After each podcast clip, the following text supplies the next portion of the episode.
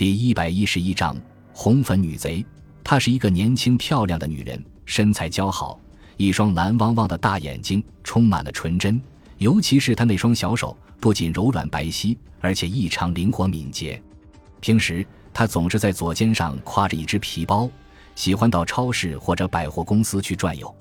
从外表看，她绝对是一个文静优雅的女人，但说出来你可能不信。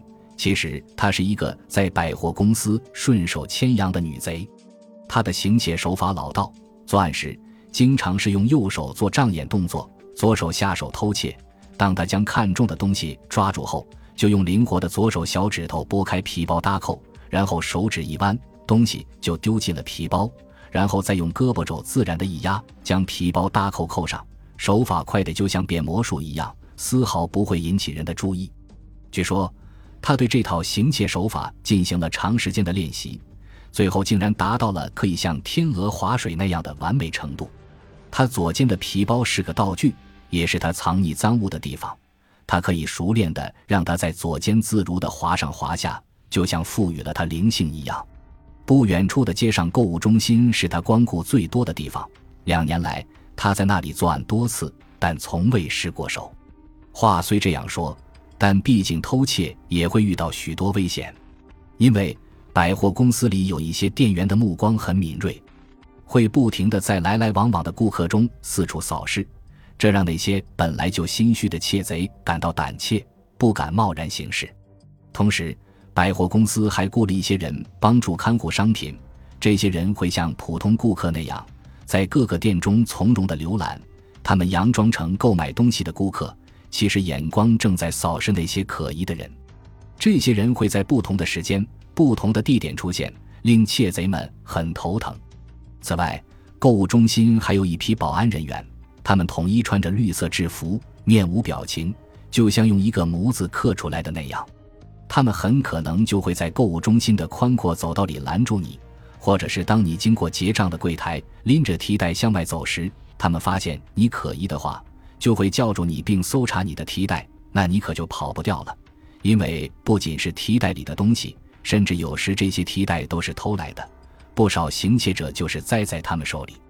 不过他很精明，因为他通过多次观察注意到，这些保安人员更喜欢在购物中心外执行任务，因为那样赃物正在你身上，一抓一个准儿，你没有任何狡辩的余地。但是他对自己的能力很自信，也丝毫不惧怕那些保安人员。他深谙自信和遇事镇定的重要性，知道如果缺乏自信和镇定，就会露出马脚。尽管你的偷窃技巧娴熟，但是如果发现自己被店员或保安人员注意了，或者是被他们叫住，甚至要开包检查时，你沉不住气，心情慌乱，一下子出现了呼吸困难，或者是犹豫不决，或者是突然的斜瞟一眼，或者是面色焦急、紧张等变化时，肯定会露出马脚。因为这时那些人的目光正在仔细地注视着你。总之，如果不自信、不镇定，那么会有一百种细微的表现让你露馅的。他还很清楚，当面对任何陌生人的时候，如果你表现的自信，就会传递给对方一种令人尊敬的气息。如果是在商场里，店员或是保安会在这种气息的影响下，把你归为好人的行列，即诚实购物的人。而不会把你和那些顺手牵羊的人扯上关系。他不仅对自己的能力充满自信，而且还相信自己绝不会被抓住。正是这样一种心理素质，的确让他在两年的行窃中没有出过事。不过这一天是个例外。靠近中午时分，他又像往常一样，左肩挎着皮包来到购物中心。经过一番操作之后，他满怀自信地离开结账柜台。向外走去，心里盘算着今天到手的这些东西怎么个用法。还没走几步，他突然感到自己的右肩被人重重的拍了一下，他不禁停住脚，回转身，平静地问道：“什么事？”那声音丝毫也听不出慌乱。实际上，他是被一个保安员盯上了。小姐，对不起，请你打开提包，我必须要检查一下。那个身材健硕、面目英俊。即使穿着制服也很打眼的保安，口气温和但又不容置疑的说道：“什么？我的皮包？为什么？”他疑惑的问。“是的，我怀疑你偷窃了商品。”小姐，偷东西？天哪！你竟然把我看成是一个窃贼！他喘着气，那双蓝汪汪的眼睛也明显的睁大了。保安继续盯着他说：“这是我的责任，对不起，请你配合我。”这时，他的脸上出现了一股愤怒的神情。难道，难道你就是这样履行责任吗？那是一种漂亮小姐的诚实遭到怀疑时所引起的愤怒。保安也毫不示弱，只见他将帽子向上推了推，露出了黑色的拳发。好大的胆子！说吧，一摆手，小姐，请吧。他迅速地瞄了一下四周，发现自己已经没有退路。因为这个保安很聪明，他从一开始就把自己困在了购物中心红色砖墙的墙角里。如果自己再不打开皮包的话，恐怕他就要采取强制行动了。他定了定神。然后将目光直视着保安，用质询的口吻说：“你说我偷了东西，那我都偷了什么？如果你说不出来，我就告你诬陷，是吗？你的包里有一个照相机和一个昂贵的打火机，或许还有些别的东西。当然，我也希望我的猜测不准确，那样会对你有好处。小姐，别让我多费口舌了，还是自己乖乖的把包打开吧。”保安依然不紧不慢地说。他更加恼怒了，一下子把皮包从肩上拽下来，甩给保安：“拿去看吧。”就在保安正欲接过皮包时，只听身后传来了一阵不协的脚步声。说时迟，那时快，一个瘦长的男人嗖的就把皮包夺了过去，然后飞快地跑开。待保安缓过神来追赶时，那个人早已带着证据消失在墙的拐角了。真该死！保安员懊恼地大叫道：“抓贼呀！”快来人抓贼呀！旁边的女子也大叫起来。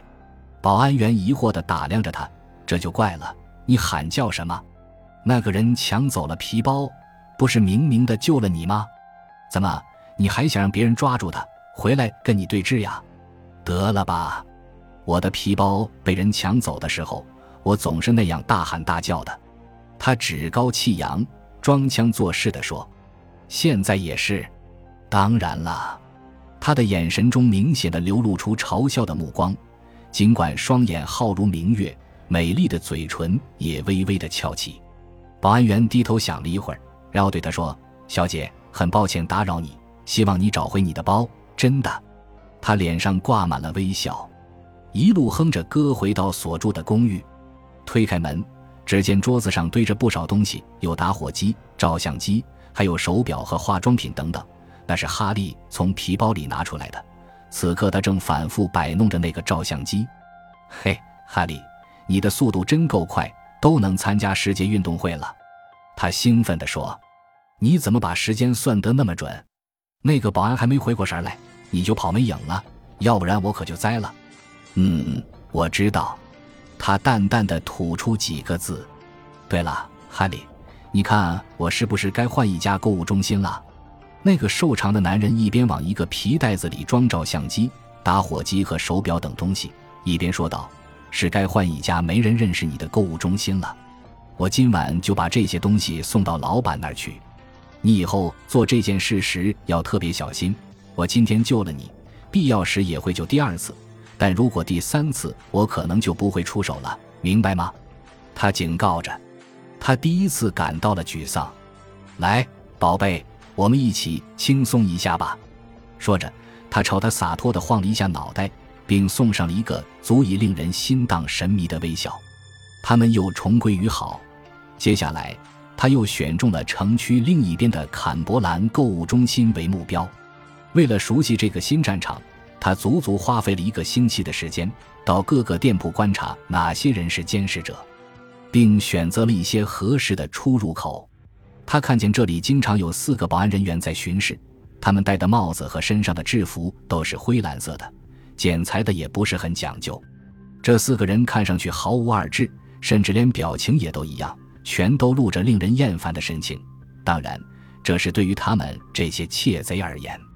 他的手法实在太高明了，很快又让这个购物中心柜台或货架上的东西悄然无息地消失得无影无踪。他每天做这些事都很顺利，当然也乐此不疲。尤其是他的自信心重新又恢复了。那个瘦长的哈利也同样，他每天将他窃来的物品进行整理，然后送到老板那里。总之，他们都很高兴，像往常那样平静地生活着。不过，有一天，他的生活却突然变得不顺利起来。原来，这一天他照旧到商场，顺手牵羊拿了一些精美的首饰，装在皮包里。当他刚刚走出购物中心时，突然感到右肩被一只手轻轻地拍了一下。什么事？他转过身问道，声音依然镇静，毫无紧张之情。小姐，对不起，我必须要搜查一下你的皮包。为什么？因为你刚才偷窃了商场的东西。偷东西？你怀疑我偷了东西？哼，好大的胆子！请吧，小姐。他那双纯真的蓝眼睛睁得大大的，喘着粗气。那个保安身材魁梧，长相也不错。快一点，站到墙角去。他就要取过他的皮包进行搜查。哦，那么好吧。他挪了挪身子，顺手把皮包从左肩上拿下来。看来这一回他是在劫难逃了。身后又传来一阵不协的脚步声。只见一个瘦长的人影猛地从他手中夺过了皮包，那是哈利。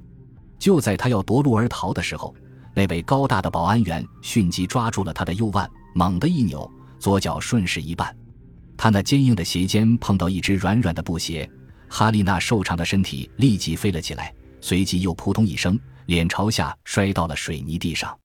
旁边的女子由于保安员这一拉，也倒在保安员身上。当他被保安员扶起来时，看见他的帽子掉下来，露出黑色的全发，原来是你。他认出了他。不错，他接着说：“那天你从我手中溜走后，我就申请离开了那家商场，开始调查你下一个目标是哪些购物中心。为什么？既然我又被你抓住了，我认输。不过我们可以做笔交易，如果你放了我，我会付你一大笔钱的。不。”你能给我的远远不如我所期望的多。你说什么？我看好了一家珠宝店，但我需要一个有技巧又自信的女搭档。他缓缓地说道。哦，感谢您的收听，喜欢别忘了订阅加关注，主页有更多精彩内容。